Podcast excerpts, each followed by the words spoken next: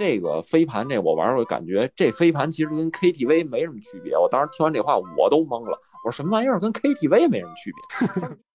首先门槛低，然后呢，吸引的主力又是消费能力最强的年轻女性，这又是一个特别好的去穿着运动时尚装的这么一个平台。这个项目它不爆都稀奇。你弄一帮人穿的跟那个《西游记》那盘丝洞似的，一个个妖魔鬼怪往那上去凹造型去，我觉得就挺的。你谁谁先到谁先得，你管我在上面干什么呢？我要在上面扭扭秧歌，你管着吗？我提前交钱。一定要把这个两拨人给分开，真的是特别热爱飞盘这个东西的，和这个目前就是新增的这波人，飞盘的原住民，觉得比较膈应的这种足球迷。其实这两个人虽然从事运动不一样，但是他们俩其实是站在一头的。洗白的文章就特别喜欢混淆这种概念，千万不要污名化这个运动，因为我们自己足球也在被污名化。正因为有这种深切的感受，我们己所不欲，勿施于人。可以让子弹再飞一回吧，呃，作秀也好，或者说营销也好吧，等他的战争分过去之后，飞盘这项体育项目可能会回归到它原来的样子。下次有有姑娘的飞盘局，记得喊我。大家好，这里是橘猫看球，今天我们是做了一期非常特别的节目啊，是一个群的直播，呃，聊最近非常热点的话题，其实也是聊了一个月了，就关于足球和飞盘之间的争端。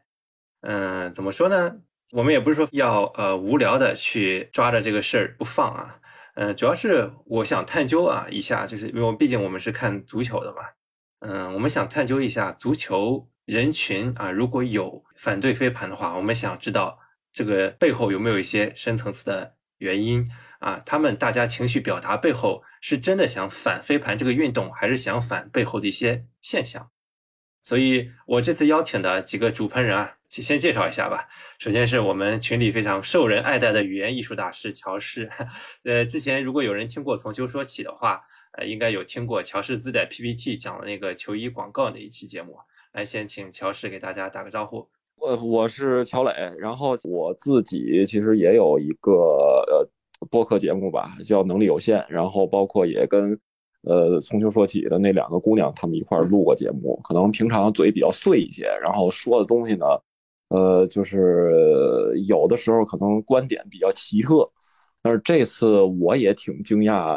那，橘猫能把我叫到聊这期节目，而且因为做这期节目，我之前还找了一些我的朋友，他们有参与这个飞盘运动的，甚至有。同样踢球也同样玩飞盘的这个人，今天给我讲了一些他们的这一些看法，一会儿我会跟大家一块儿分享一下。这个好家伙，一开始先做两个广告，先给从球说起做了广告，然后又给乔氏做了广告，看我非常无私。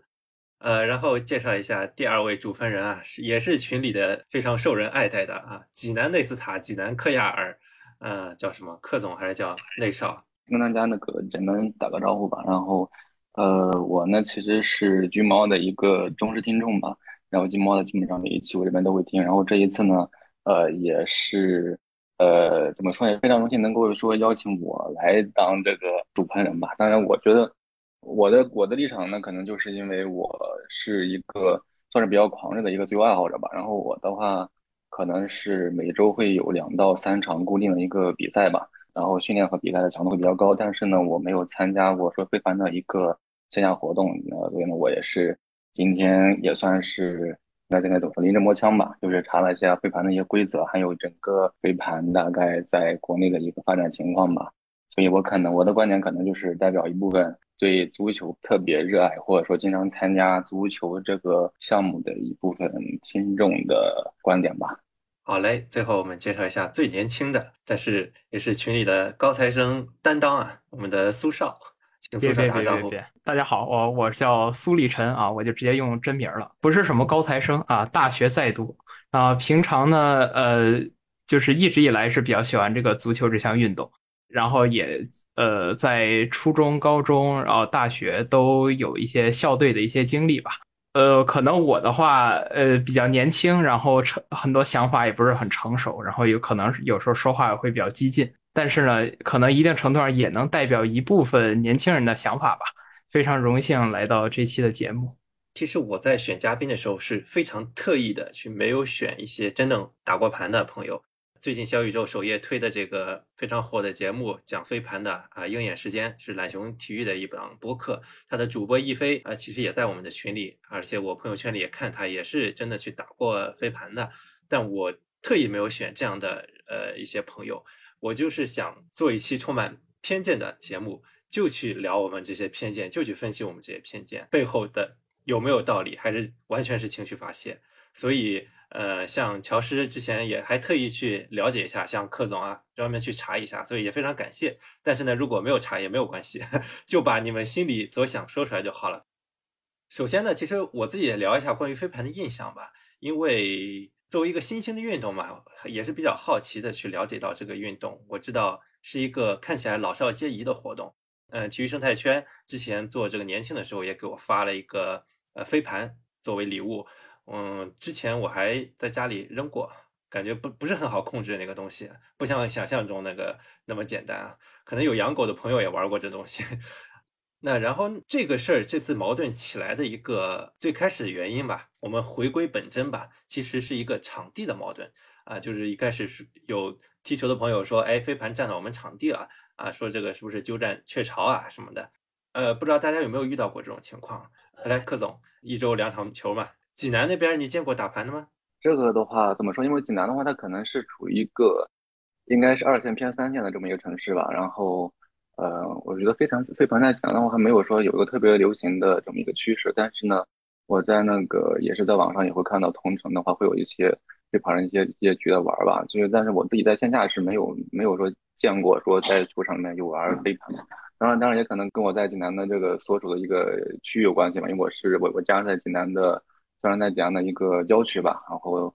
呃，可能也不在市中心，所以也没有说真正的见过在足球场有玩飞盘的。最近也在网上看到一些关于飞盘和足球场的之间的一些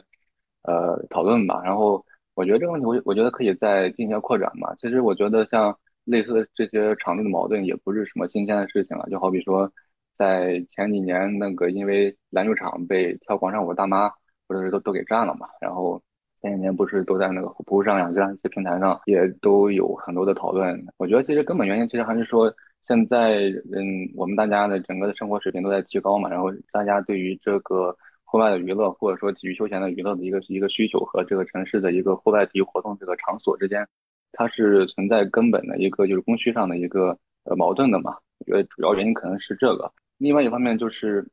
呃，因为疫情的原因，然后学校的一些。场地现在是没有对社会开放的嘛？呃，然后本来就很紧张的，就就是一个场地，现在就会变得更加紧张。尤尤其到周末的时候，因为我这边的话，可能每个月，呃，可能每个周都有两三场球嘛，然后周中是大概是一场，周末两场。然后我们现在足球场地的话，一般都需要是提前一个月来进行一个场地的预定了。然后如果说，当然我现在还没有遇到过这种情况，但是呃，我有听到就是其他一些其他城市的一些有的朋友吧，就会有。类似的一些情况会跟我说到，随着一些飞盘的流行，或者说飞盘他们来预定场地的话，其实会对他们的一个足球场地的一个时间，呃，是会有一定的挤压的。所以我觉得可能这是双方会有一些呃矛盾的一个低点吧。可能就是因为确实是大家对于户外的一些项目的需求越越来越多了，但是场地的发展呢是没有赶上休闲娱乐的需求吧。嗯，我因为我为什么先 Q 克总呢？因为克总是在济南，济南的话，我也山东人嘛，咱们也想黑就黑吧。就是济南确实不是说省会城市里面非常一线的那种了。因为我个人的体感就是，我好像飞盘这个东西，我刚听说没多久，突然就怎么感觉啊，到处都遍地开花，真的是遍地开花了吗？我的体感是不是这个东西还是更集中于最一线城市这几家，什么北上广啊这种？呃，像乔师刚刚呃之前不是问过朋友嘛？那你这个朋友他在北京这个开展情况，能给说一下吗？呃，是这样，我问过我的朋友啊，他是先说这个，他是既玩飞盘也踢球。我问他，我说你们场地之间有没有这种抢场地的矛盾？他说几乎很少有。他可能我我觉得是这样。在北京和上海这样体量相对于比较大的城市，它场地都比较多。因为疫情的原因，可能会有这种情况。但是疫情期间是把很多大学的操场啊都给封了，那些球场都没有了。但是你现在回到，如果疫情过去之后，它可能如果它体量足够大的话，大概不存在这种场地出现矛盾。我的话，刚才呃，一个是克总，一个是乔师，刚才都说到一个问题，就是说疫情期间，然后大学封校嘛。然后因为原来我高中的时候和北京呃米兰球迷的朋友原来也踢过球，然后呃也有在北理工啊这种学校里面去踢的，现在确实是进不去了。呃，但是我可以先说一说现在目前学校里面的状况，就是像呃我现在就读的学校，呃北航的话，它本来它的这个运动的场地不是很充足的，呃等于就是说足球的，就是平常呃校队呃或者说足球俱乐部训练的，就是校里的足球俱乐部的训练的和飞盘社是共用一块场地的，而且那块场地的状态也非常不好。事实上呢，就是应该是一个五 v 五的足球的野场，然后其实作为一个飞盘来说，它也不是很好的一块飞盘的场地。飞盘社怎么说呢？呃，他在学校的章程上是会要去向呃体育部去申请怎么样使用，然后足球俱乐部也会去申请。呃，这样的话，其实，在大学里面是会存在这样一个场地的一个矛盾的，但是呃，由于呃，像足球俱乐部这边，平常带我们训练的，一般情况下都是些足球特长生，然后他们的时间其实和像飞盘社，呃，飞盘社基本上都是普通的同学，他们的时间其实是可以错开的，所以，呃，除了偶尔有时候在周末的时候会产生一些，比如说抢地儿，或者说怎么样的一些矛盾的情况，其实在平常反而也不是很多。飞盘他们呃想要玩的比较开，就是像他们本身的飞盘的场地的话，其实应该是要要长呃场地整个长要长到一百米，然后宽要有三十七米，其实也是很大的一块地儿。所以其实平常飞盘社他们自己在进行这个运动的时候，他们自己呃的场地也不是一个标准的场，呃，然后这个就是其中的一个场地的矛盾。然后另外的话，其实像在北京。在疫情期间没有办法去到高校的情况下，呃，像东单啊，然后呃地坛这种是就比较便宜的，然后也是公共的这种，就是交钱就可以进去，无限制的踢，然后在里面自己可以组队的这种。呃，然后到大兴的像什么滨河体育公园啊，是我原来和朋友一块经常去踢的地方。然后长公园这种地方呢，就是包场。然后在东单、地坛和大兴，呃，和滨河这几块呢，呃，我目前是还没有碰到过，就是像飞盘和足球场抢地儿的情况，基本上都是一堆老大爷，还有一堆小年轻，呃，就在上面跑着踢球，然后轮播下，就基本上没有见到玩飞盘的。但是在朝阳公园这种包场的地方，确实是经常可以见到玩飞盘的。然后其实两拨人也挺和谐的。之前有几次踢球的时候，别人把盘飞到我们场里，我们帮人扔回去，或者我们把球踢到人家场里，人家也没说啥，帮我们给送回来。所以其实就在这种大家都包场的这种商业用地里，其实大家也没有什么火药味儿，互相也都都挺和谐的。但是因为北京前段时间也是封了嘛，然后飞盘其实刚好也是就是刚火起来没多久。我距离上次踢上次踢球的时候，飞盘其实还没有现在这么火，所以目前是一个什么样的状况，呃，可能也不太说得好。我只能说，两个月之前大家都还是非常和谐的。对，对我其实第一个问题就是想核实这个事，因为我自己，当然我自己因为有孩子之后，也是一年没怎么碰球了。呃，那另一方面也是因为我在郊区，我踢球的场地是上海最大的一个。呃，人工也不是人工了，二三十块足球场，所以从来不会出现这种场地不够用的情况，所以我对这个感受不是特别深。呃，因为是在郊区，然后场地又很丰富，我倒是经常看到周末从呃市里过来的啊，去打棒球的、打橄榄球的，会专门跑到这边来，因为这边场地丰富。所以我在想啊，如果有这个问题的话，可能是在市里会出现。再多说一下，就是飞盘我还没见过，那可能也是一年之前飞盘还没流行起来吧，大概。呃，所以这个问题我不知道现在在直播室里的有没有就是处于北京啊或者上海的核心地段，在那那块地段踢球的朋友有遇到过定场跟飞盘抢的啊？其实我我还想再就是再说一下刚才长公园那个事儿啊，就是长公园的话，它一般情况下采取一个预约制，其实就跟刚才克总说的一样，就是它是一个提前，但我们大概都是提前一周预约。然后可能到现在，呃，我也不知道最近的话，呃，反正我平常定场的朋友跟我说，呃，说现在定场还挺费劲的。但是因为没也最近也没去过实地，所以不知道到底是到底是飞盘的冲击呢，还是疫情的冲击。但是确实定场是没有原来轻松了。嗯，对，我觉得刚刚大家说的一点就是疫情的影响是不是加剧了这个矛盾，是一个有可能存在的点吧。呃，然后确实刚刚也都提到，这个现在场地都是要预定的，可能有一些冲突不太会发生在就比如说像那种公益场啊，或者像学校里的场合。呃，我觉得啊，玩飞盘的朋友应该还没有就是强势到就直接把什么那那群大老爷们儿或者大叔什么的直接抢开，哎，我们玩飞盘这种情况应该不太会出现。我觉得真正出现冲突的就是当定场的时候，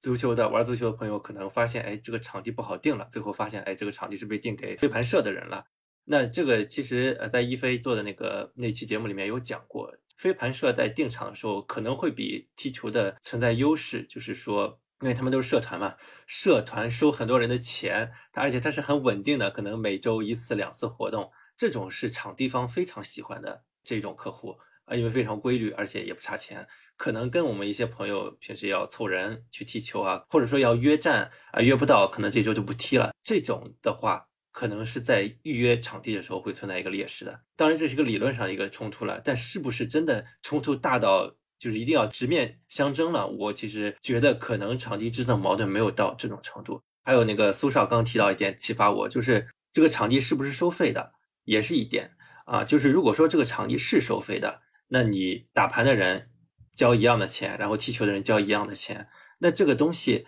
是不是说哦，足球场应该优先提供给踢足球的人呢？其实我在小宇宙里面有人这么回复我的，就是说好像国家有什么明文规定说不能占足球场一类这种。这种话，但我觉得从一个运动的角度来讲的话，可能呃场地摆在这里不太能说就是你只能用于某个用途吧，因为这些都是国家建了用给大家来运动的嘛。像我以前读书的时候，我还经常在一个曲棍球场地上踢球呢，所以我觉得这一点上的话，可能不是一定说一定要这个足球场就只能给踢足球的人。我觉得用“鸠占鹊巢”这个词来形容在足球场上玩飞盘的话，我其实是不太认可的。我觉得中国的足球场的使用率还没有那么饱和。其实我知道很多地方的场地都是空着的，所以说如果有人有多的用途，比如说你打棒球也好，打橄榄球也好，打飞盘也好，能把这块场地用起来，其实是个好事儿啊，能让这些运营场地的人赚到钱，我觉得也是好事儿啊。而且我体感上来来看的话，其实很多玩小众运动啊，像橄榄球啊，像棒球，其实他们是会愿意。啊，因为没有场地嘛，会去跑很远，专门去为了场地来打的。所以，呃，我觉得踢球的话也是一样的，真的是要为了场地，其实空场地还是有的，关键看你愿不愿意跑了。关于场地这个事情的话，我觉得它肯定是会存在一定的场地的冲突的，因为，呃，我可以说一个就是真实的案例吧，因为是刚刚发生嘛，在上个周周日的时候。然后我有一个同学，他在北京就租的房子，然后楼他的楼底下呢，就是一呃，应该是四到五块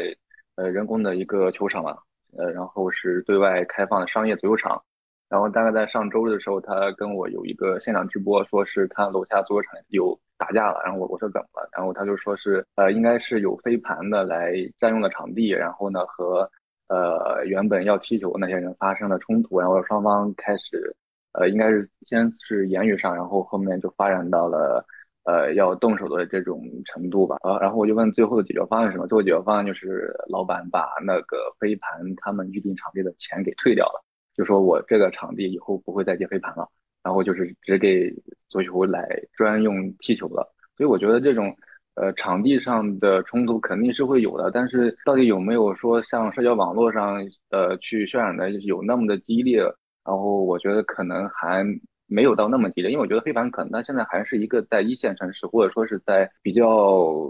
可能还是在一线城市，或者说是在都市白领之间比较流行吧。在二线甚至二线以下城市，可能还没有那么流行。所以说，整个的飞盘和足球的一个场地之争，我觉得可能还没有到特别激烈的那种地步。我觉得可能为什么踢球的可能会讨厌飞盘呢？可能会有其他的原因。这个我觉得可以留到下面的时候，让乔师或者说让苏少再进行喷一下。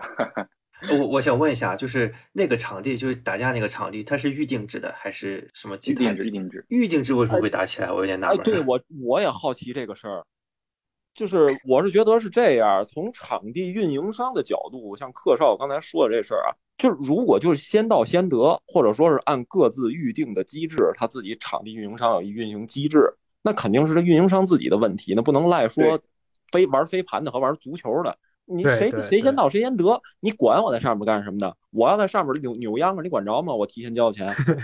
对吗？反正我我之前是碰到过，就是预定了场子，然后我就在上面办活动，去在上面野餐。对对对，他预定了场地，那我自己想干什么都可以。但是对啊，对于这种有着就是这种踢球的一个需求的人来说，我常年固定就是这个时间点去踢球了，但是你把我的场地占了，而且你没有从事。这个场地他可能认为他是就是一个专业足球场，就你就是得从事足足球相关的一个活动，但是呢，你从事的是一项飞盘的一个一一个一个项目，而且呢是一个不是说不是我们正常踢球的人理解的是一个体育项目，而是一个你把它包装成了一个社交活动也好，或者说一个拍照的一个活动也好，可能在踢球人看来这种行为是没有办法去理解的，因为因为我自己是有一个非常强烈的一个踢球的需求的，但是但是我觉得你把这个场地去拿去做了一个。在我看来，不是那么像就跟这不沾边儿活动，就没有没有任何关系。所以说，这可能是一个一个导致双方可能发生冲突，或者说比较有碰撞的一个点吧。就是可能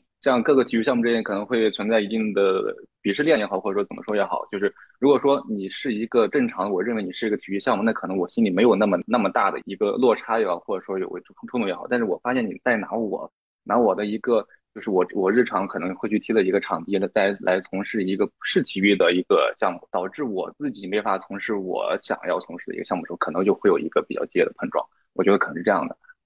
对，我觉得这个关键问题就是其实还是在于呃足球呃就是或者说球迷朋友或踢球的朋友对于飞盘这项算新型运动吗？但是反正就是对让对于这种一种运动的一个界定，就是。到底他是怎么看待？我觉得这更多是一个观念上的问题。我还是先说回场地吧。我觉得就是，嗯，其实我个人一直呃非常赞同，就是把它分成两类看。一个就是这种商业性质的包场啊、预定啊这样的。其实我觉得这个的话，很多时候在预定的时候，虽然呃那个场地商也说了说啊预定足球场，那其实我觉得是因为首先它建的时候是按足球场的一个形制建的。做非标准足球场，但五 v 五、七 v 七的这么一个比赛的形制建的。但是其实我觉得，对于厂商，呃，我这个运营商决定到底要租给谁，不租给谁，其实这个还是人家这个，呃，不管是这个公园还是这个场地，人家自己说的事情。因为他们不管怎么样，他们的营运范围其实还是提供给大家进行一个运动。但是公益场地，其实我一直觉得。这件事不太合适，因为比如说我去踢球，然后呃，我到一个公益的一个足球场，然后尤其像很多这种体育场，比如说地坛啊、东单啊，它的足球场本来就是按照十一人制的场建的，然后我上面贴，我就是直接上面一个名牌写的是足球场，那这样的话，而且这么几十年来，它就一直都是从事足球这么一个功用。如果在这种情况下，我硬是几个飞盘的人进来，在里面飞，然后就是在我足球场的这个大家划线，其实怎么说呢？你也不，我不知道这个到底在法律上怎么样。但是，呃，约定俗成的来说的话，就是几十年来都是这个公用，然后，呃，也是一个公益性质的，也是按足球形制、足球场形制建的。其实我觉得这种场地上去玩飞盘，我总是觉得怪怪的，我是觉得不太合适，说实话。我苏少说这个，就是我说一简单的，就是这本身是一足球场。拿苏少刚才说这个，那你你在上面飞飞盘，搁广大球迷心里觉得就有点膈应，就是这意思。但是呢，根据场地运营商，他就把这就租给飞盘了，你又干着急，又没法说什么。但是广大足球迷心里那就是膈应，搁我我心里我也膈应。嗯，我觉得刚苏少提两点挺好的，呃，一个是分开，一个是商业用地，一个是公益用地嘛。那我觉得公益用地角度的话，其实是有点类似公益场篮球场被 大妈跳舞占据，是有那么一点感觉。对，我觉得这本质上是一样的，因为其实跳广场舞也是一个大这全民健身的一个运动嘛。你怎么说广场舞其实也就就和操课，只不过它不是在健身房里，对吧？嗯，对对，这个性质有点相似。那可能对人来说，这个做是非观的时候，可能会倾向性大一点，就觉得哦，足球场本来就是国家建了用于可能是发展足球事业的啊，你直接占掉了不给人踢球的话，更能接受，就是不应该占这个场地。但是商业那边的话，刚刚也提到，就是谁交钱谁定到算谁的。但是我后面再引申一下啊，就因为呃，怎么说呢？我觉得这些新兴运动玩这些新兴运动的。我不知道是不是可以下这个定论，就是他的收入群体会稍微高一点。那如果说像这些玩腰旗啊、玩飞盘呀、玩这些的人越社团越来越多，会不会哄抬物价，把这个场地的价格给涨上去，然后以导致足球踢起来没那么容易呢？其实，当然现在不一定有这个现象。但是我觉得是有这种可能性的。如果就是这些新兴运动慢慢发展下去的话，到最后啊，也许会导致这样一个副作用。这是我一个假设，这个不一定有发生过。其实我呃，我怎么说呢？就飞盘这个事儿没有发生，但是就是之前其实我们也可以看到类似的事情。呃，我认为现在目前来说，飞盘真正把飞盘作为一项运动来从事的，呃，这帮人其实还是原来那帮人。现在新增长的这部分人，哦，我个人的看法啊其实和像。玩剧本杀的，包括前几年，呃，说团建要去打真人 CS 的，或者去什么哪儿哪儿哪儿做一个呃团建的，其实和这帮人的重合度是更高的。呃，像前几年这种拓展项目或者这种真人 CS，真的是到了一个把物价抬上去的一个情况。因为前几年其实我个人会没有感受，但是因为我哥是。就我表哥是九零后嘛，然后他们他他是个枪迷，然后很喜欢玩这些，然后他之前就是一直都跟我抱怨说，哎呀，今儿怎么去了，怎么又贵了？当时他还不怎么赚钱嘛，还没怎么赚钱，说，哎呦，又贵了。说你说我们这些真的特别喜欢玩这个的东西，是真的越来越付不起。对，所以我觉得局座刚才说的这个完全是存在这种情况的。苏少有提到一个社交的这个问题，就是也许呃这帮人他不是真正的运动人群，而是有一一部分是其实是社交属性的。我就想问一下啊，我为了社交去运动这事儿行不行呢？因为其实听那个《鹰眼时间》那个节目里面有个女生，她是打牌的嘛，她也提出了很明显的一个反对，就说你们男生踢完球不是也会撸串吗？不是也会有人去打商务球吗？你们也会为了社交去运动，你怎么就啊觉得？玩飞盘想社交，或者甚至想求偶，在运动期间怎么就不行呢？不知道你们对这个问题是怎么看的啊？我觉得这个在飞盘和足球这两这件事上，两波起矛盾不是因为这场地的原因。当然，我觉得啊，可能赶上现在这个中国足球这现在情况，突然今年这两年吧，就是和和我年轻的时候看足球的那个，就是完全的每况愈下，就感觉是那种熔断式的往下掉有关系。就广大球迷心里不痛快，这个也找地儿撒邪火有绝对有这情况。但是另外一个，我观察了一下，踢球的人群和玩飞盘的人群是完全不同两类人。踢球的人群是几乎跟我年纪差不多的一群中年直男，这群中年直男都是有老婆有孩子，而且都是固定人群。但是玩飞盘的人群绝大部分都是单身，而且是年轻人群。年轻的相对于年龄比较小，比如说像。苏少这种年龄也大点的，充其量也就是九零后、九零初的这两波人群，就是说他们在看待很很多事儿的时候，就是年龄代差会造成这种看待事儿的时候互相看不顺眼。别说这两拨人互相看不顺眼，我们年轻的时候，我们前面的七零后看我们也不顺眼。我觉得这个年龄代差会产生有很多不不一样的问题。因为这波是玩飞盘的很多人是明显就是很，这就是一社交局，很多人呢就觉得这跟就是特别像哪种，特别像 MBA。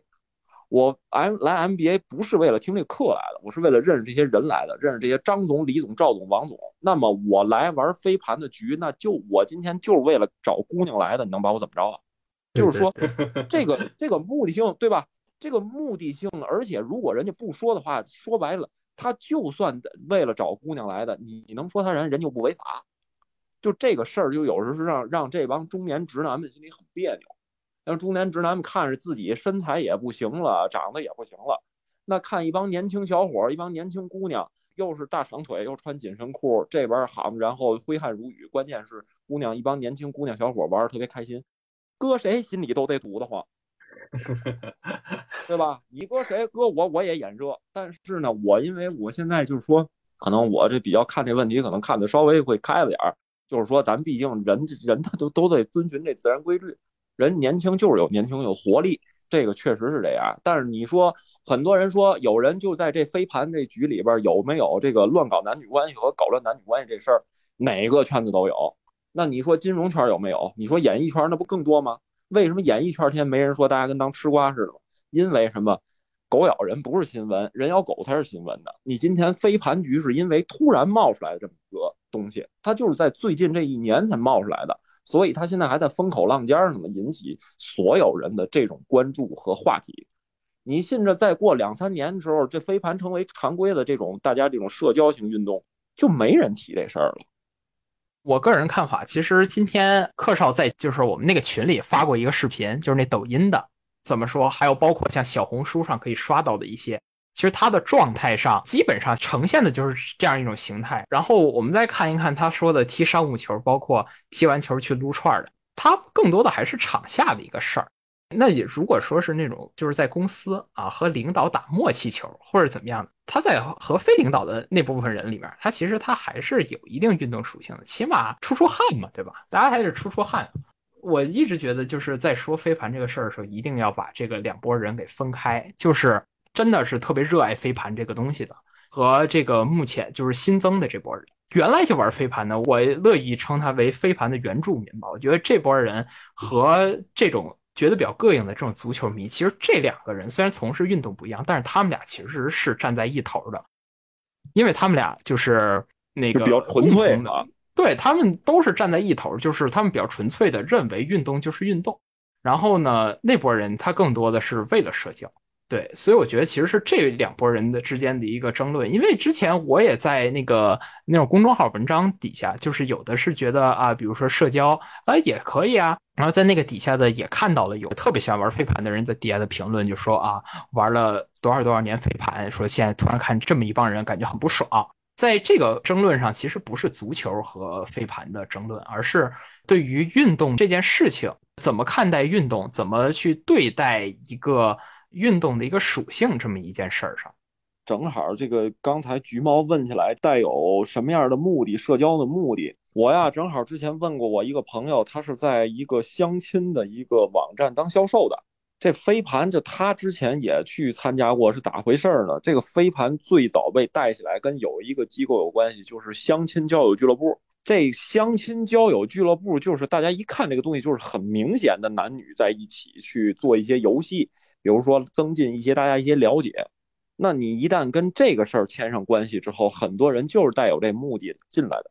而且很多人在这个运动当中确实有过出现，上来大家各自介绍在什么地方工作，什么学校毕业的，是不是单身，而且有的不同的飞盘群里确实有吸引自己的会员会问你是不是单身，然后你在什么地方工作。请问，如果不是搞对象相亲的话，你谁问这个？你踢球去，谁问你？你是不是单身？你管我是不是单身的？我们家有仨孩子，我踢的也跟梅西一样。我只想给乔石补充的一点就是，像那个类似于小红书啊这种平台，一般情况下在宣传一个飞盘俱乐部的时候，大家可以自己看一看有没有这么几句话，要么就是小姐姐很多，要么就是优质单身小哥哥可撩，就类似的这种话。天哪，这么明显的吗？我个人是肯定是看到过的。然后包括报名的时候，之前流传那张截图，可能那个有点过。但是报名的时候问你是不是单身的，包括问你的收入状况，这也都是客观存在的。对，没错，就他确实有过这种这种现象啊。那你说除了相亲网站，除了像某某家园、某某什么百合这这这种网，那啥运动还问你是不是单身的？对吧？这个就是很明显的会去界定一个人群，就是你进到这人群里，你进到这一个圈里来，你要干什么？那么这个本身这项运动到底是什么就不重要了。你给这一帮人天天扭秧，这一帮人耍猴，那都不重要。那我这个目的是背后的那个目的，它是社交，那是为了，呃，就说白了就是为找对象来的。而且有很多人他本身目的也不纯，那的确是发生过这种事儿。而且它不是空穴来风，而且我这个其实刚才看到评论区里说，体育本来就是很好的社交工具，对我承认。而且其实，比如说我也是在踢球当中认识了很多的朋友啊，比如说当时我我们群里有有几个朋友都是我当时踢球的时候认识的，然后后来变得比较好，然后后来我给他们拉进来的，这都是确实体育本来就是很好社交工具。但是我觉得可能现在这个体育运动它作为一个社交工具的话。它更多的是类似于像什么，是为了来找到一个呃婚庆，或者哪怕是呃说的不好一听一点，一定有这样像约呀这样肮脏目的的这么一帮人，肯定是有的。究竟是为了这个呃目的来运动的人，和在这个运动中自然而然碰到的人，对我觉得可能这两件事情也不太一样，虽然都是社交。所以我说，我们可能更加，我我们可能是讨厌的，平时并不是飞盘，而是说我们在讨厌他们把一种社交就是伪装成了一种他对体育项目的一种热爱，然后呢，再打着以热爱的名义来进行一种作秀也好，或者说是作为一种那个。呃，作作为一种体育项目的包装也好，我们可能更加讨厌的是这样一个东西，因为他本身他抱着什么样的目的去参加飞盘这样的活动，他自己心里也明白。我们作为男性，我们自己，我们我们男性心里也也都明白。但是呢，他把他把他的这种不可言说的目的包装成一种对一种体育项目的一种热爱，这样对我来说，我我是觉得他挺无耻的，挺不要脸的。我所以我觉得可能这是我对目前流行的飞盘项目可能是抱一定偏见的一个最根本感，就是我觉得。你根本谈不上什么热爱。如果说你像我一样去真正的去踢球，或者说去训练怎么样，大概你坚持了十十年二十年，你可以去谈说你热爱这项体育项目。但你真的热爱吗？你真的热爱是这一项体育项目吗？还是说你热爱的只是说球场上的那些姑娘，或者说你抱有其他的一些什么那样的目的？你自己心里也也知道，我们大家心里也都知道，是吧？所以说，我觉得这样就很没有意思，对吧？再说的明白，就是我们在现在在聊的这一个飞盘项目，它到底算不算体育项目？就是我们在小红书看到的，在抖音看到这种飞盘的项目，包括刚才苏热放的那一个视频，我们到底算不算体育项目？我们到底把它是不是当做体育项目来看的？我觉得这可能是一个呃，其他的项目的一些爱好者对于飞盘的这个项目可能是呃矛盾的一个点嘛，或者说是看不起这个项目的一个点。因为它这个项目最大的一个就是说，对于这个目前来说，新兴的优势是在于男女可以混打，而且没有身体对抗。如果今天咱们换一个讲，今天是踢球或者是打篮球这两项就是对抗性运动的话，你几乎不大可能有出现男女同场竞技的。就是说，同样的，因为你首先它肯定在对身体对抗和体能上确实存在差距。但是飞盘抹平了这个差距，它不存在这种情况，它没有身体其实它讲究就是男女平等嘛。对，没错。所以他这个事儿才吸引来很多的姑娘来。而且你回头再往深处想，姑娘是主要消费群体。你抖音上、小红书上这些，其实都是女性的这种消费群体占主流。男性，尤其是踢足球那些直男们很少。你你说你除了买球衣、买球星卡还能买啥？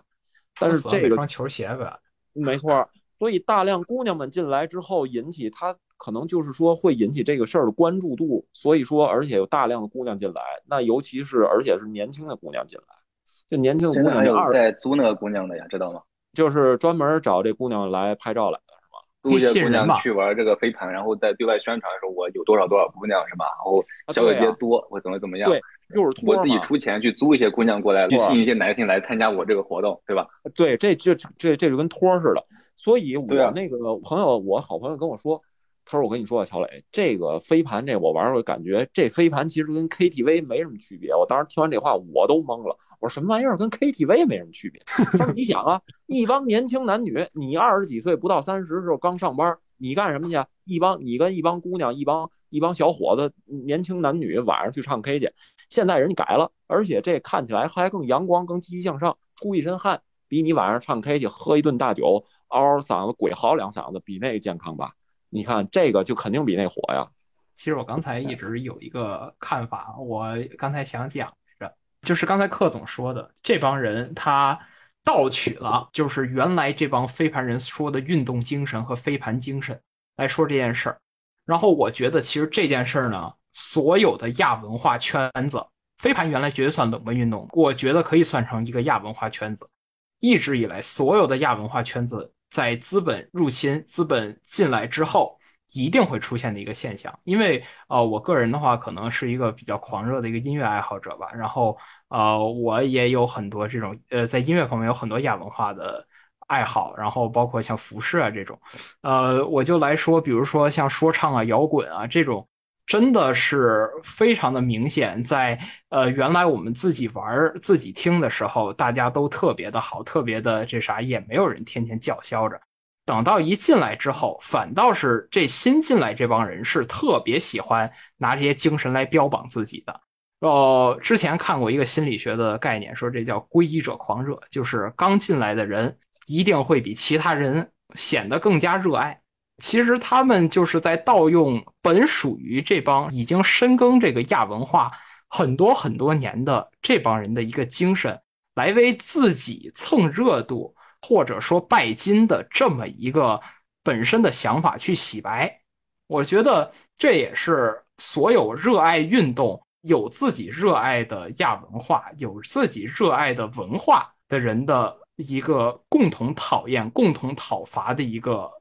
目标。回到前面徐同学说的一句话，比如说体育本来就有自己的社交属性，前面苏少也发表过见解。我觉得这个东西可能在于一个主次的关系吧，就是比如说啊，对于正常来说。我去踢球，呃，我本来是为了踢球，但是呢，哎，可能认识个领导啊，认识了个什么总啊，这是一个附带的一个效果啊。可能我遇到了一个好朋友，我们踢完球之后吃个饭，喜欢，那这是一个次要的。但可能对于就是我们在讨伐的这种所谓的飞盘，它可能就像前面呃乔师啊，像柯总都聊过的，它是一个反过来的，是我运不运动无所谓的。你看前面那个视频里穿着那个大喇叭裤啊，什么高跟鞋啊啥的，他是不是去运动，大家都明白嘛。动不动出不出汗无所谓，我是为了社交，那这个对我来说我是不太能接受这种的，所以我觉得就是回到前面的问题，体育应不应该社交？我觉得社交是完全可以的，但是我觉得这个主次关系还是要稍微分清楚一点，不然的话就真的像乔治说的，这可能就是跟 KTV 一样了。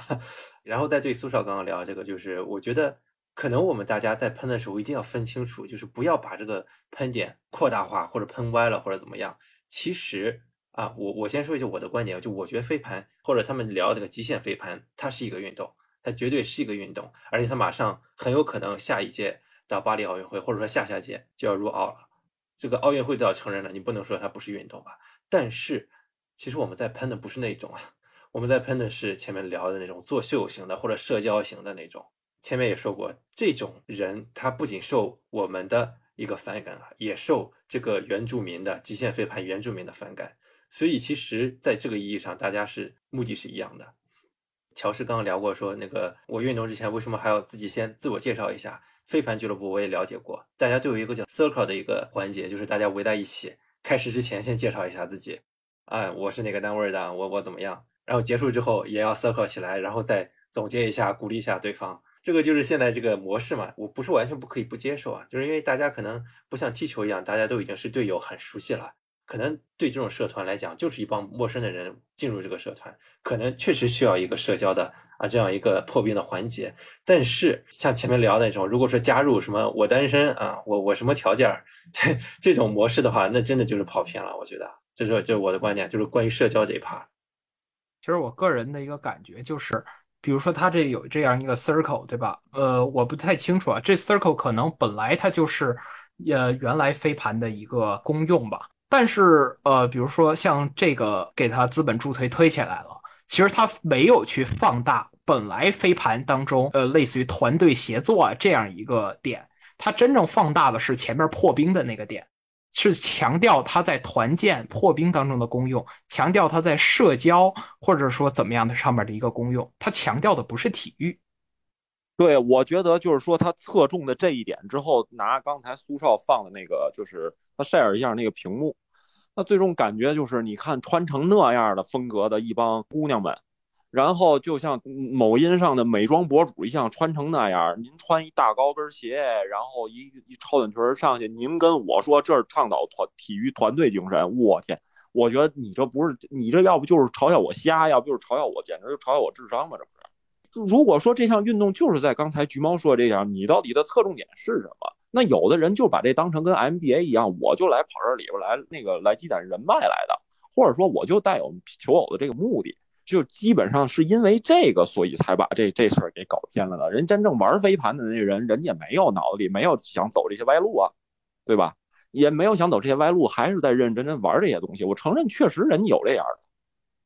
那一定是有的，就是人家这些飞盘原来玩这些人，他们肯定就是为了这个。其实我刚才看到这个评论区里，像 Rick 说，Circle 很多时候就是为了记住对方的名字，以便在后续比赛里叫到队友。那对我觉得一定是，就是他在这个爆起来之前，大家 circle 的时候，肯定就是为了这样一个事情。但是在这个资本浪潮来了之后，他们把这个 circle 放大了，把这个每个人的一个 self introduction 给放大了，就是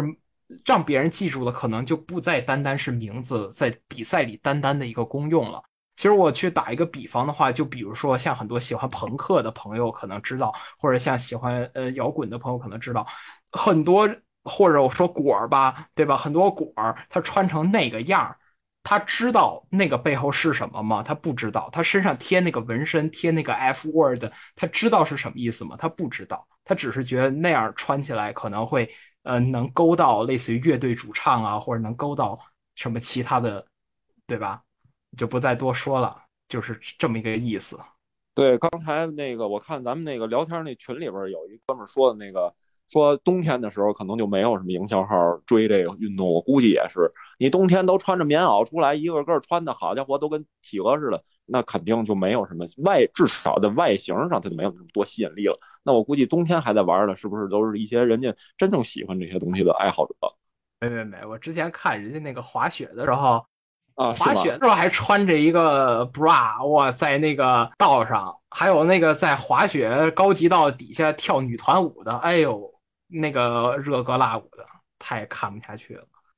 所以我们也没有见过说，除了飞盘之外，有其他的体育项目是，呃，出去去参加一场体育活动还会自带摄影师的，然后是为了去拍照片。然后我要，我不管我这场飞盘玩的怎么样，但是呢，我就要出片，我也就要拍的好看。然后呢，我看网上还会有一些照片，他那些去参加活动的，呃，穿的那些装备，我实在很难说它是一个专业的一个体育装备。然后呢，我看还有甚至有穿的美甲去玩这个飞盘的，我也不知道他们是是怎么想的。反正刚才就苏少刚才说的，我觉得是飞盘的话，这个这个事情呢，我们一定要把他们把它给一分为二，就是呃，肯定是有一一批他是非常热爱飞盘这项体育项目的，然后呢，另外一批呢，就是我们今天所来讨论的，他们到底。到底是在做什么？是不是在社交，还是是是在从事一些一些体育体育项目？是我们今天所要去喷的这一批，一定要把这两类人做一下区分哈。OK，我觉得我们其实已经有涉及到我前面提纲里写的一点了，就是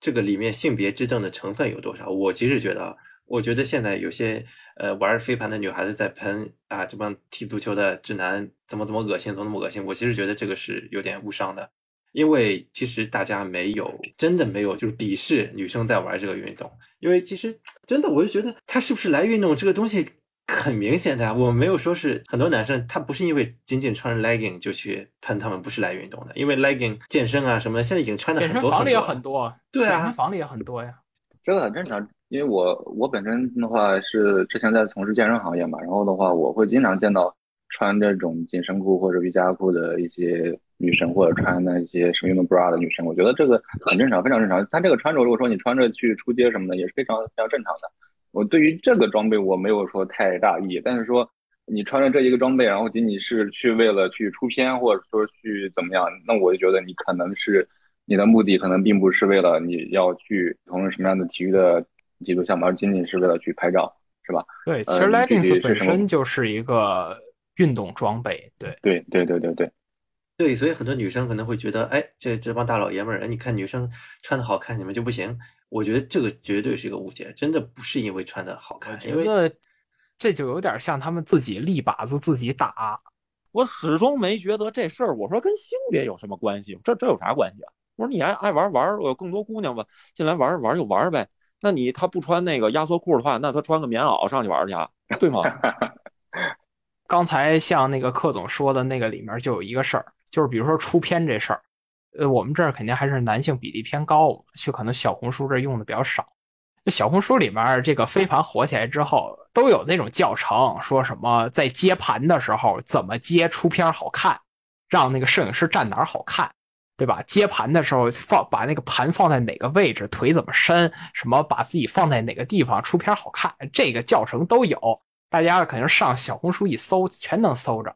然后我看这个评论区里，瑞克同志说说这个运动早期发展都会经历这个一个鱼鱼龙混杂的一个状态，我就觉得没错，这个我我非常同意他说这个看法。但是我觉得呢，但是这一定是股邪气儿，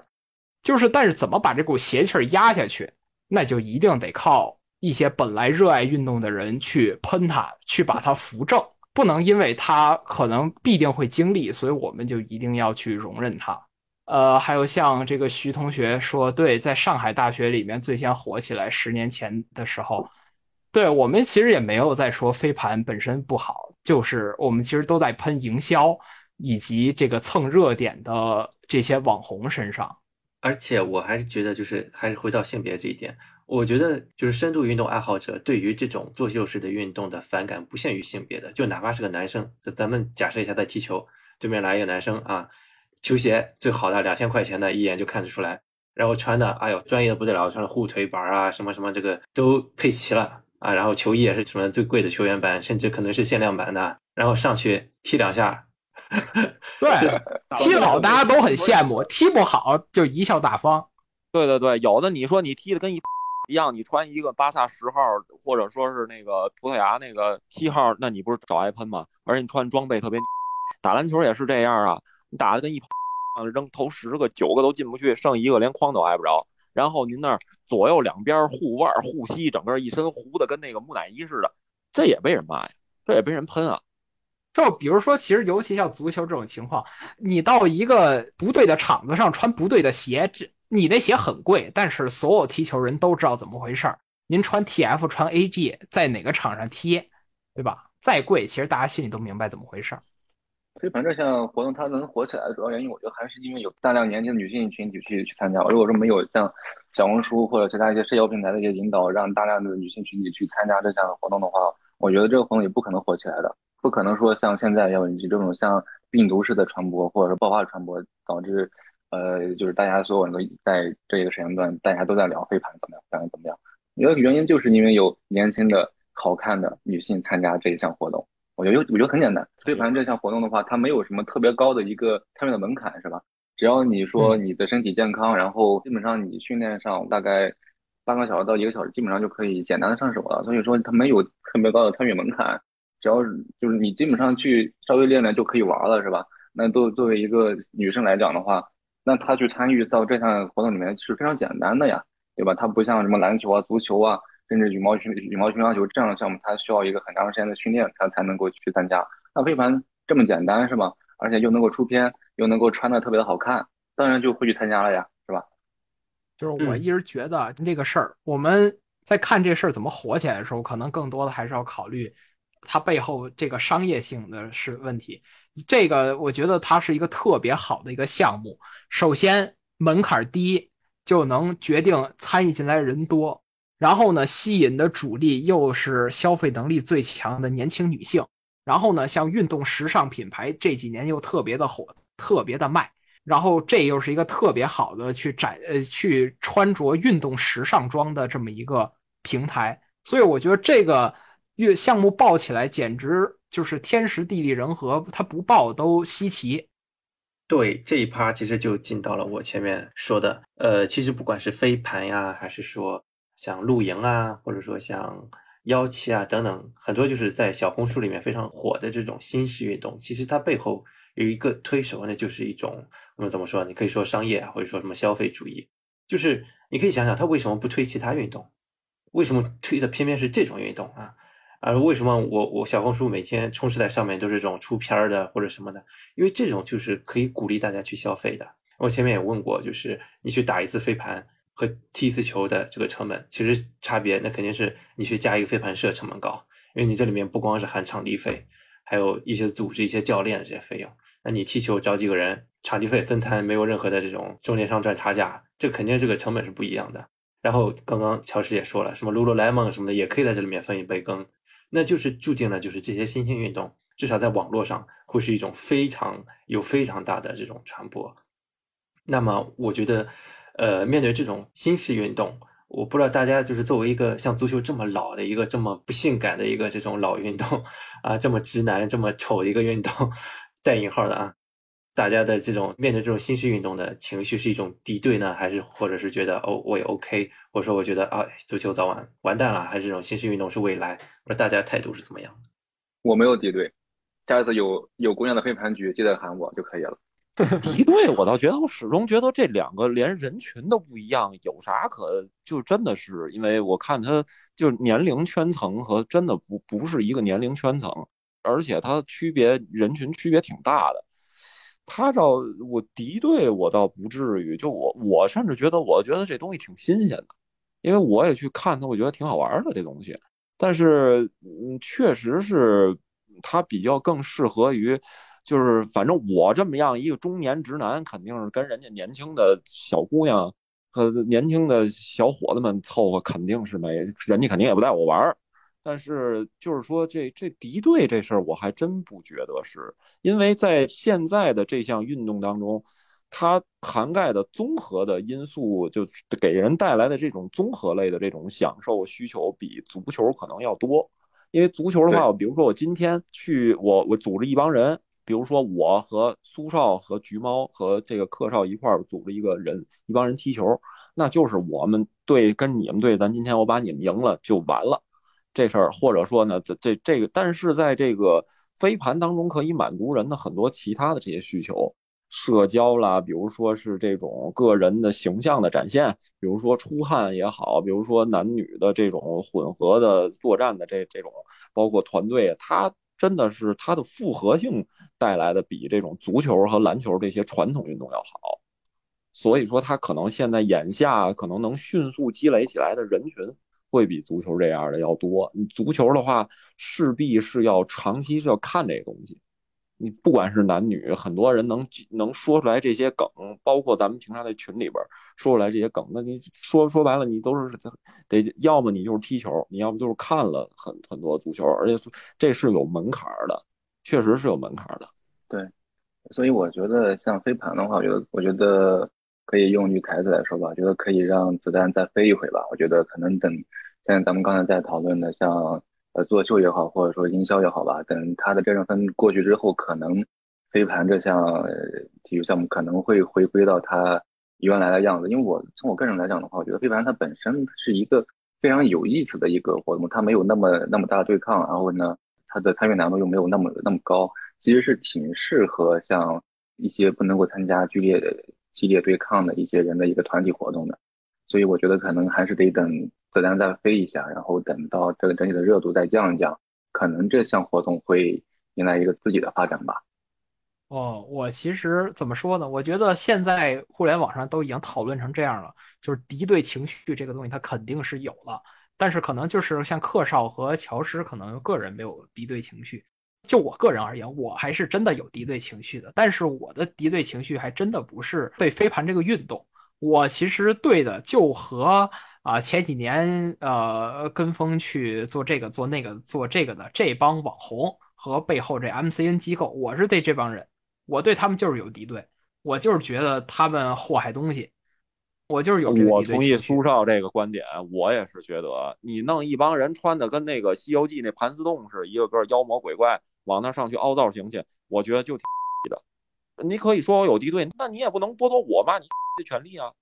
我觉得首先他是把这项运动给弄搞歪了，你知道吗？就是很多人觉得这本来对这个事儿没有什么看法的人，他也要非要去搞这个对立，就有点是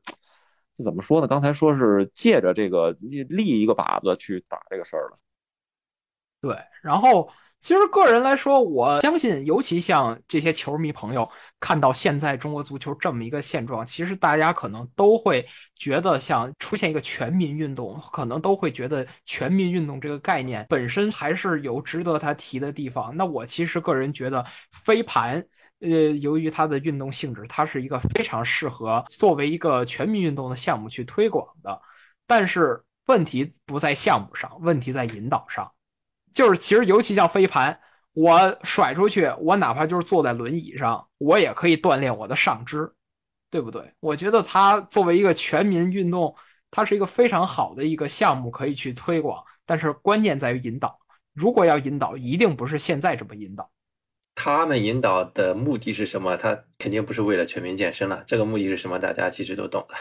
其实大家都懂，但是我一直觉得非常有害，然后一直。对于一个不怎么一直去思考这个问题的人，他可能看到几篇儿呃为这帮人，我可以说洗白的文章吧。这帮洗白的文章就特别喜欢混淆这种概念，就是把真的喜欢这项运动的人和这些人混到一块儿去说，只挑那些真正喜欢人的精神拿出来抵抗你，说对了。你就是在瞎喷，你就是瞧不起飞盘这场运动。我其实没有任何敌意，我甚至我我原本在这个风波之前，我是想说等以后孩子大一点的时候，能一家人去玩一下。呃，但我面对这种新式运动的兴起，我其实心里是有一种悲凉感的，因为我作为一个至少在中国来说在衰落的这个足球的一个受众，我是整个这两年都有一种非常悲凉的感觉的，就是我。我非常清楚足球在中国为什么呃没有像在其他国家那样那么受欢迎，有很多很多的原因，有我们国足成绩差的原因，然后有大家不方便开展这个运动的原因，有各种各样的原因。本来作为全民运动，在其他国家是足球呀，但是却在中国没有办法让足球成为这样一个运动。然后大家会更喜欢关注这些东西，就是当有一些什么，比如说这种小红书来引导的时候。大家会一窝蜂的会去喜欢这些新式运动，因为这些新式运动真的很吸引大家，而足球至少在国内给不到大家这些在乎这些点、这些吸引力，这是其实让我觉得非常有点心酸或者说悲凉的地方吧。之前有人概括嘛，就是说其实像飞盘这些运动，他们是在用一种互联网思维去降维打击这些传统运动。啊，我觉得是非常有道理的，因为大家也都清楚，就是现在干什么来流量啊，干什么能推广，其实确实真的，你想想这些飞盘社提供的东西，确实是足球啊传统这些足球群体提供不了的呀。呃，向他们去提供给新手入门这些东西，那你说谁家足球俱乐部到成年阶段了，还在那儿说，哎，朋友，你想踢球是吧？我教教你，这种人直接爱哪凉快哪凉快去吧。这些东西确实是真的是降维打击。我其实之前就是在橘猫老师之前说过这个关于互联网思维这个事儿的时候，其实我呃之前说过一个观点，就是我觉得足球不需要这种思维来进入，因为它已经是一个很成熟的生态了，哪怕在中国不是，但是在中国它也比飞盘成熟。但是像飞盘的话，用互联网思维，互联网思维那就是说咱们就是要短平快，就是很快的把飞盘这个项目给引爆了。然后圈一波钱之后，飞盘怎么样发展，其实他们是不管的。真正对于飞盘这个运动来说，这一波的这个热度真的对飞盘会有好处吗？其实我也会打一个问号。就像我之前说的，完全有可能，呃，会因为这个飞盘的目前这波热度，然后可能会出现呃商业化、职业化的飞盘俱乐部，然后。呃，或者出现类似于配套的一些设施，然后等这波浪潮过去了之后，这些俱乐部还能不能健康的运营？会不会出现欠薪？那像这些设施会不会闲置，然后导致没有人维护？呃，反而影响了市容市貌？我觉得这个都是问题。我觉得这是一个过滤的一个过程。其实它过滤出来的，可能就剩下的是真正比较喜欢这项运动的，或者能长久坚持下去的。对，所以我其实想说的就是。足球真正想要发展好，足球其实更需要的是这帮想长久的去做它的这部分死忠。真正的把互联网思维用到这儿，对于足球来说，可能也不是一件好事儿。前面几元足球有异曲同工之妙吧？大家就是想短时间内把流量收割到为母企业所用，然后就现在这个结果嘛。是的，是的。刚才那个就是局座说了，对现在整个中国中国足球会感到一种悲凉吧？我是因为我的。工作和一些个人的一些经历吧，我我因为我平常会认识到我我有很多很多朋友嘛，他可能本身就在踢职业足球，也有很多朋友他是在做基层的教练，呃，包括青少年教练等等，呃，我反而会觉得我对当下的中国足球，我觉得是充满希望的，因为我觉得有很多的年轻的朋友是把真的是把自己的。呃，整个的人生中最好的一段时光是分享给中国足球了。呃，而且呢，现在的小孩子的整体的水平，我觉得是比我们当时的那个时候的水平是要高的，真的是要高，因为他们从小就会接触比较系统的训练，然后也有一些机会去出去可能去打一些比赛，也有一些全国性的比赛嘛。整体的一个足球的水平是要比我们当时是要高挺多的，他整个基本功是比我们要扎实的，我觉得。而且呢，呃，真的是有很多年轻的朋友，他是在真的是我觉得是挺无私在做这件事情，因为他们的薪资真的是非常非常低的，可能一个月也就不到五千块钱，可能就就就是在做这这件事情。而且我是对中国足球我是抱有希望的，我我没有说像刚才局座说的那么的悲凉，我觉得中国足球还是有希望的，毕竟真的是有人在全身心的在做这件事情。我是觉得，其实足球的推广上可以去借鉴一些其他运动，不光是什么新式一些运动啊，你包括像篮球一样，也都可以借鉴。足球在国外反而是原原本是非常低门槛参与的，就是不需要什么场地，拿个球，几个小孩就能拿个书包挡门就可以踢了。是我们在城市化发展的进程中，把它门槛一直在抬高啊。现在租个场地，小孩租个场地都要一场可能几千块钱一个场地，你必须包场才能包得下来。那我觉得足球人在推广足球的时候，需要很多智慧去让他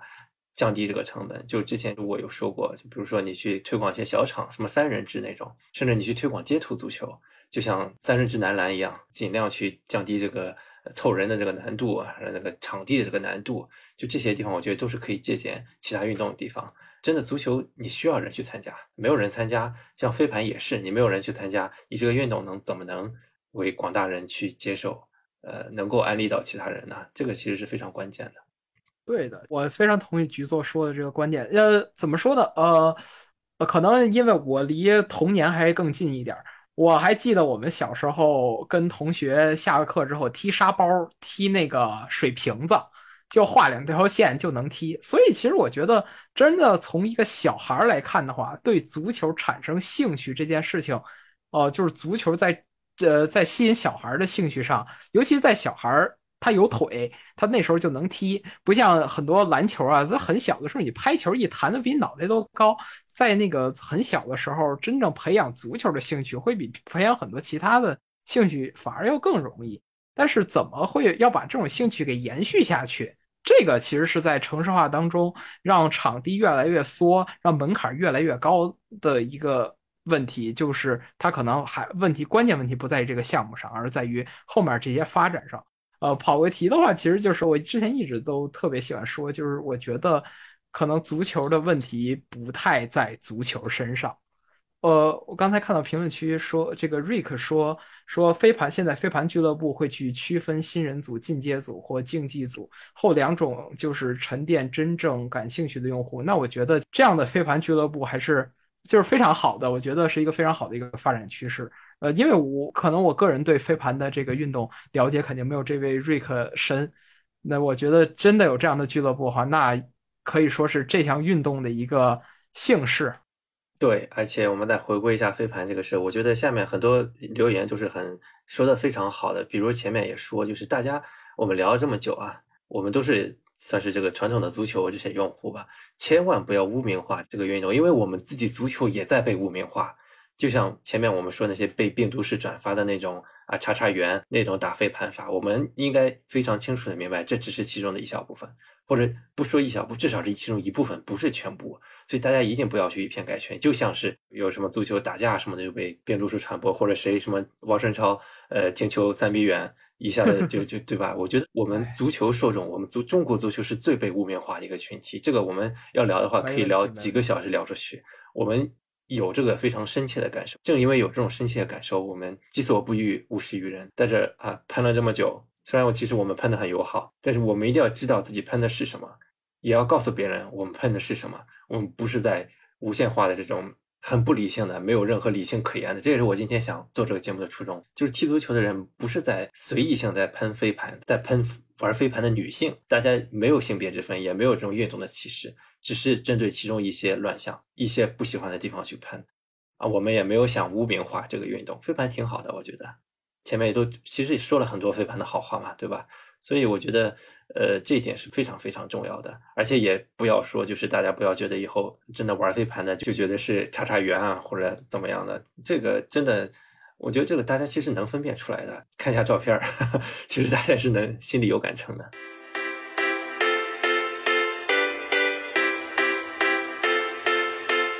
对吧空气突然沉默。今天主要的话题聊的差不多了，我想看看最后也给大家，如果想表达观点也表达一下。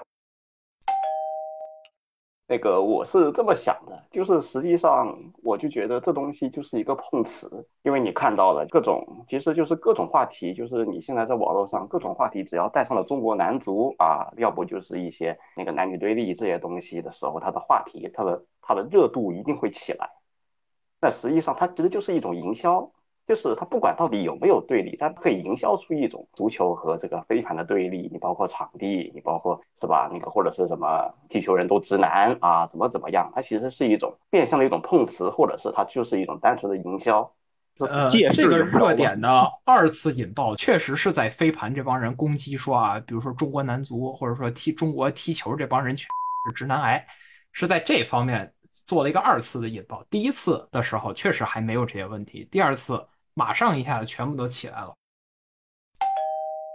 就是我有一个观点，就是说飞盘这项运动，它发展未必就是一件灾难。就是我觉得我们要看到它的积极一面。就说呃，弗伦蒂诺之前说年轻人不喜欢足球了，呃，实际上他这个更多针对的是电竞这项运动。那飞盘它到底有没有这种？它足够好玩吗？它足够的？在这个风潮过后，它足还能再生存吗？呃，记得前两年有一项运动特别火，就是桌游。可是你现在看那些桌游店，当时入场基本上都赔了。那飞盘它好玩吗？我没玩过，我也不知道它有没有那种魅力让大家持续的投入。如果有的话，那是不是就是或者说它作为一种社交运动，能够引呃引发资本的进入？那是不是我们可以畅想一下？它能不能为中国带来更多的足球场呢？它它甚至是不是能给中国足球反倒去带来一些好处？就是说，它这个因为资本进入之后，足球场变多，那那它是不是反倒就是一件好事了呢？那就要看飞盘这项运动，它它到底有没有那么好玩？我觉得，我觉得我们真的可能需需要体验一下这项运动。我刚打飞盘回来，我这么说吧，首先就是从我自己的观察上来看啊，我觉得一项运动如果能让让首先让男女都参与进去的话，我觉得这项运动还是挺有发展前途的。那实际上我其实是观察到，比如说你你其实现在很多网上喷的那不就是，比如说我女性也参与进去了，那我不管她这个女性参与这项运动，她的初衷是什么呢？有的人她可能去拍照，有的人真的是觉得好玩，她去体验一下。包括之现在火的比较火的那种腰旗橄榄球。那我觉得就是一项运动，如果它能让男女都能参与进去，我觉得这项运动那就是挺有发展前途的。我现在能看到，比如说很多女生也开始去打篮球。那其实我我自己也踢球，我也发现，我不知道别的地方，上海其实有很多地方女生也可以参加进来踢球。那我觉得这个就是挺好的，因为这个相当于是你无形中把群众基础扩大了嘛。没有一项运动，或者说很少有一项运动是只限男性参与，不让女性参与的话，我觉得这个就对的，大家。养成这样的一个运动习惯，那我不管他后面他是否会从事这样的运动，那我觉得整体对，比如说我拔高一点，那全民健身，我觉得这是件好事。那大家可以通过各种各样的方式去参与到运动里面去。那群众基础扩大以后，后面的事情，比如说那有些人他是不是能进专业队，那不是我们能讨论的范围。涉及到一个，比如说业余到职业的一个惩戒体系，他怎么去打造这个问题？那我觉得是，呃，这个就就就很难说了。但是我觉得就是从我看到情况，那包括比如说。我今天去打飞盘那个场，它旁边是有人踢足球的，我们在这打飞盘。就是我之前也在虎扑上看到说，很多人穿着球衣去打飞盘。穿着球衣的，我只说我看到的，就是我们这个飞盘俱乐部，他们很多参与的女生，她也是穿着球衣去打飞盘的。那有的时候她歇下来，她就跑到那个隔壁场地问能不能蹭个球踢。那我觉得就非常好啊，我觉得这个是一个很良性的互动啊。我我觉得大家不要互喷啊，这个互喷我觉得没有意义，就是。不能说因为就是说飞盘占了足球的场地，然后说让足球的人没有场地踢球，然后你去喷飞盘，那这个问题难道不是足球场不够多吗？这个我觉得跟你占了这个场地有什么关系啊？大家都去订场地，有飞盘的人他去订了一个飞盘场地，那踢足球的人他没订到，那就是一个场地多少的问题。我觉得跟这个喷点就不成立啊！我觉得就很奇怪，我为什么会有人喷这个？包括还有人喷说怎么穿着足球鞋去打飞盘？你你你去打一下飞盘，你就知道了。其实。某种程度上说，如果你想认真打，我排除那些不认真打的。你想认真打，你其实，呃，运动量会比踢足球要大。这个是我自己的一个亲身感受。我踢球的时候也不是特别踢养生球的那种。其实你如果飞盘好好打的话，你的运动量是非常大的，因为你需要不停的去冲刺，冲刺跑，冲刺跑，你是很难停下来的。那足球其实多多少少，你比如说你这个球传出去了，你当然会做一些无球跑。但是有的时候，你比如说你球发展到对方半场某一个区域里面，你是踢一个边后卫的，你有的时候你只需要站住位置就对了，对吧？你不需要去莫名其妙你自己在那做无球跑，球都不在你这儿发展，你做一个无球跑，我觉得好像有的时候你看根据场上情况看嘛，有的时候也不需要做这个东西，就是说你中间其实是有一个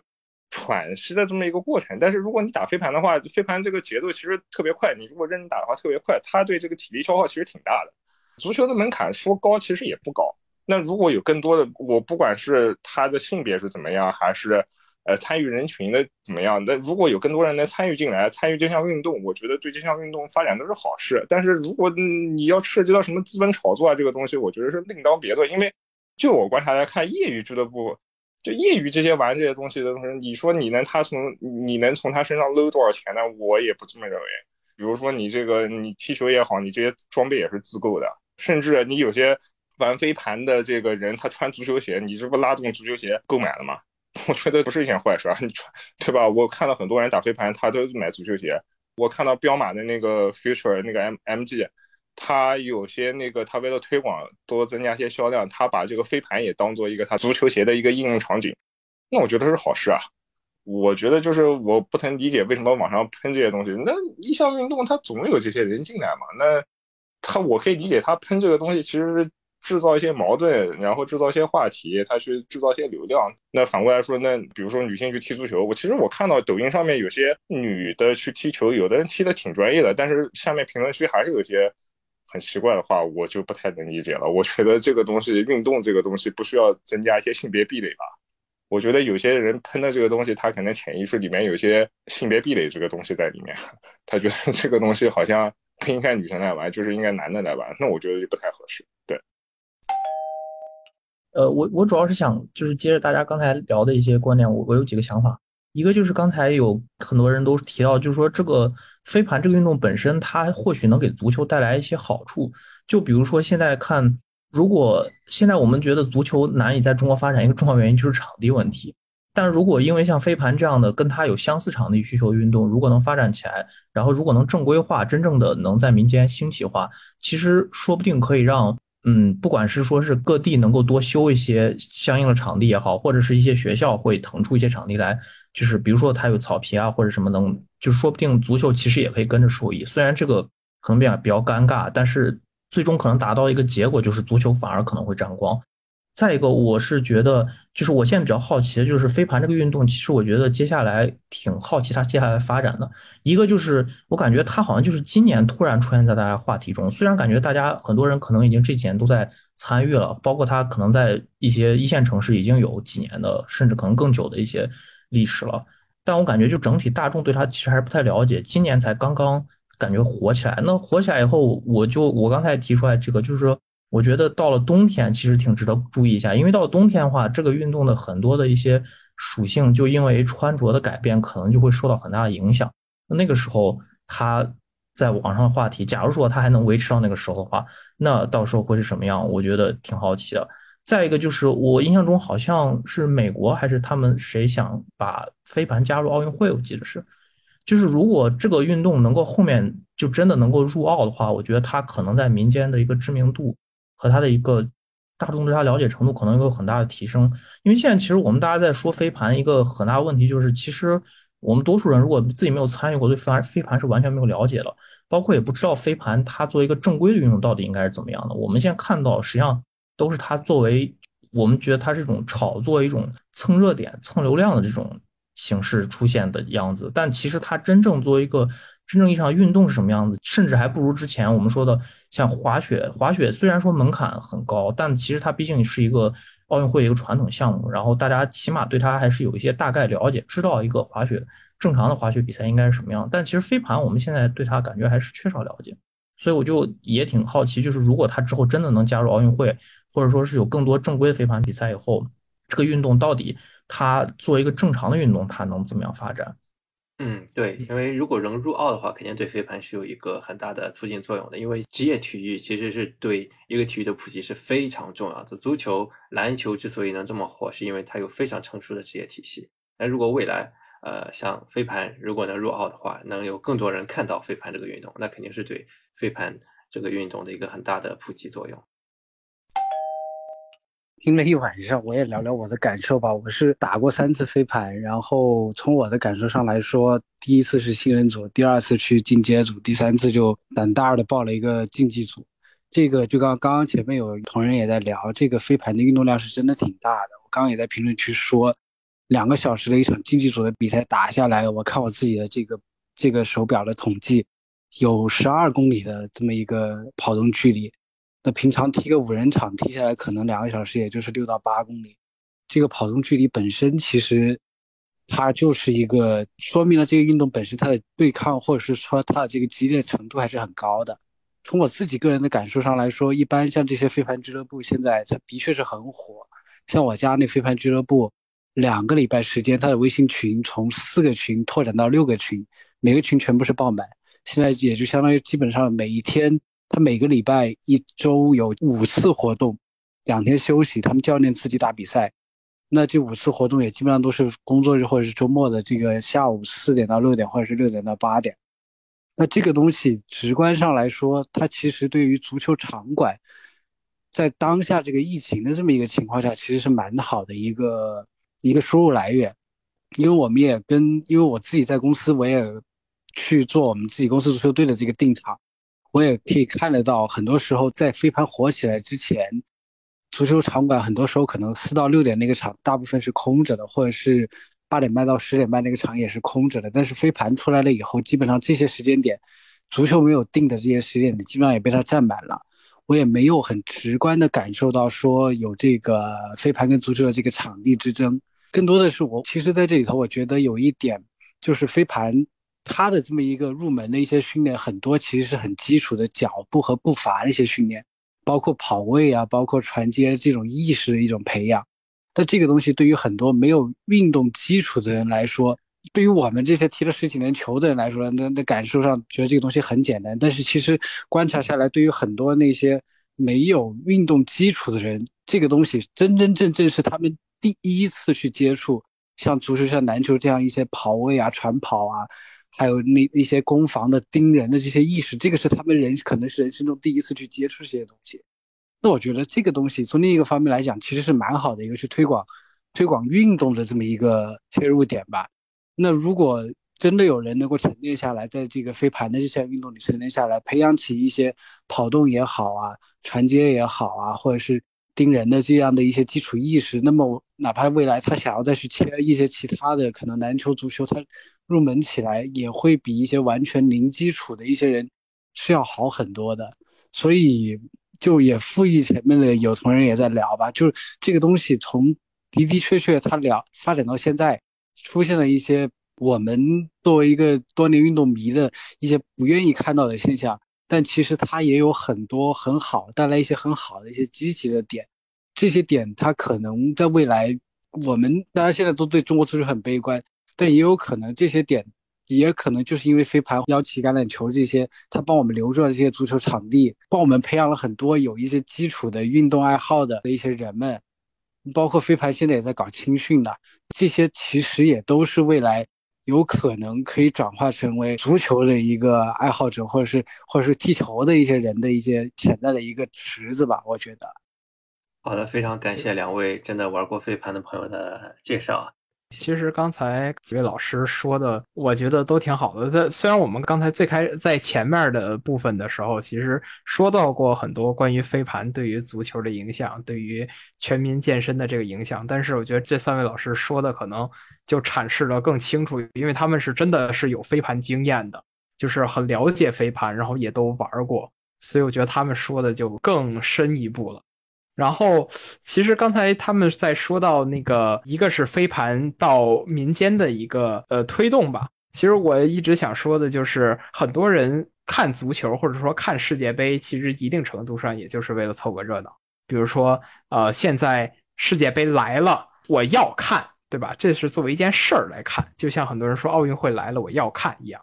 呃，其实一定程度上，按照飞盘，比如说它可能会培养大众。对于在运动，尤其这种团队运动中，对于这种传切的这种意识，对于这种意识的一个理解，完全是有可能反作用于在足球身上的，而不仅仅是在于场地的这么一个带动上。然后，其实刚才还有说到一个问题，就是说到足球在民间的这个普及度的问题，或者说刚才还还有局座刚才说到一个，就是说像街头足球啊、三 v 三啊这样的一个推动，不知道大家呃，肯定有西安的朋友可能就会知道，呃，这个篮球在这方面，尤其像什么野球帝，对吧？野球帝，我觉得他们的推广就很好，对，呃，在抖音上他们的粉丝也特别的多，然后包括他们做粉丝节呀，我觉得都可以算盛况。其实他们怎么说呢？很多人都是打 CUBA 的，有的甚至都是 CUBA 这种阳光组的，也不是。当然也有退役的职业球员，但是我觉得这个可以给足球一个很好的方向，就是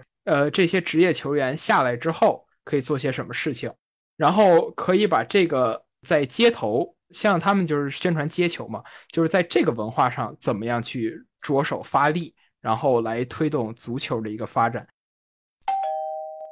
啊哈喽我我是长安，就简单说一下我，因为你们大概都是一线城市的吧，然后我的话就是没有在北上广这些地方，我分享一个就是我所在的城市的见闻吧。一般来说就是场地之争，然后我目前的话是没有看到，然后因为呢，大概踢球的人大部分都在我们那边，就是相当于是免费的公园里吧，然后就跟下饺子一样，然后人特别多。但是与此同时，就是足球的付费场地，但是是空置特别多的。但是玩飞盘的人，他们其实我感觉消费意识还是相对来说偏高的。所以说有一定程度上，我觉得就是我们需要在我的见闻来说，我很感谢他们为这个去付费去找足球场，留住了这些就是需要付费的足球场地，让他们赖以生存，是这样的。嗯嗯，蛮好的，看吧。我们自己毕竟今天聊的这些朋友也都有自己的局限性嘛，我们尽量想做到既带立场又能理科中，但是肯定最后也会有一些自己的局限性。然后也非常感谢大家能听我们几个，我水了真的是满两个小时了，然后大家最后还能去表达自己观点，就非常感谢大家。好的，反正马上十二点了，非常感谢大家今天特别积极参与。那要么我们今天就到这儿吧，大家晚安啦，拜拜拜拜。如果喜欢橘猫，请在各音频平台或泛用型播客客户端订阅《橘猫看球》，还可以通过关注微信公众号“橘猫看球”阅读更多深度分析。同时，可以在公众号回复“听友群”获取入群方式，大家一起探讨关于足球财经的话题，共同提高。我们下期再见。